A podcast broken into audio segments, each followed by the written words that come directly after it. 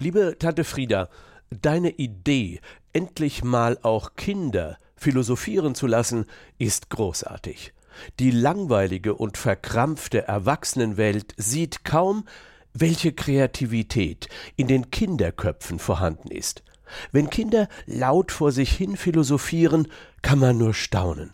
Da sprudeln überraschende Ideen, sie akzeptieren keine Grenzen und ihre überschäumende Fantasie ist der Motor für ihre Philosophiepower. Kein Gegenstand bleibt verschont.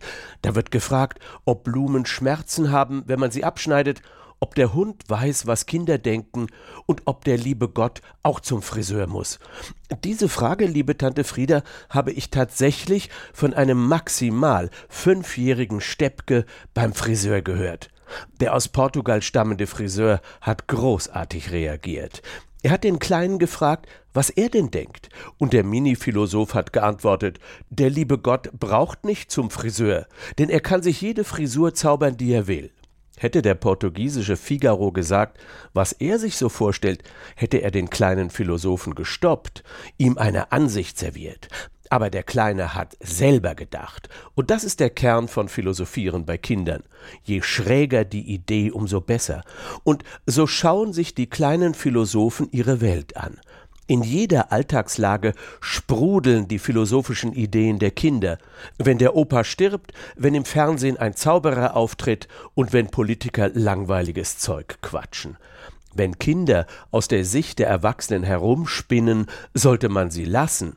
Liebe Tante Frieda, dann muss man sie anfeuern. Jeder schräge Gedanke ist Gold wert. Alles, was quer zum sogenannten gesunden Menschenverstand aus dem Kindermund kommt, ist große Kunst. Schon Vierjährige sind Meister. Sie erfinden Antworten und Fragen, die nie ein Erwachsener stellt, weil sein Denken zu betoniert ist.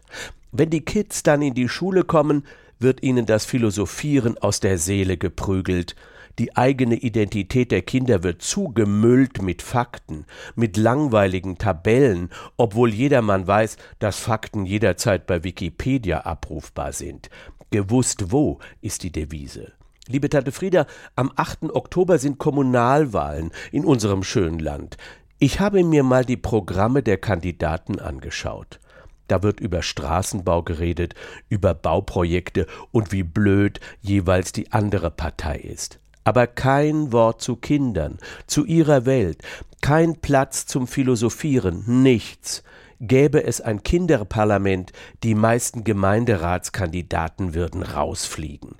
Liebe Tante Frieda, wir sind uns einig, Kinder an die Macht, weil sie geborene kleine Philosophen sind, mit Grips im Hirn. Es grüßt dich, dein Neffe Bernd.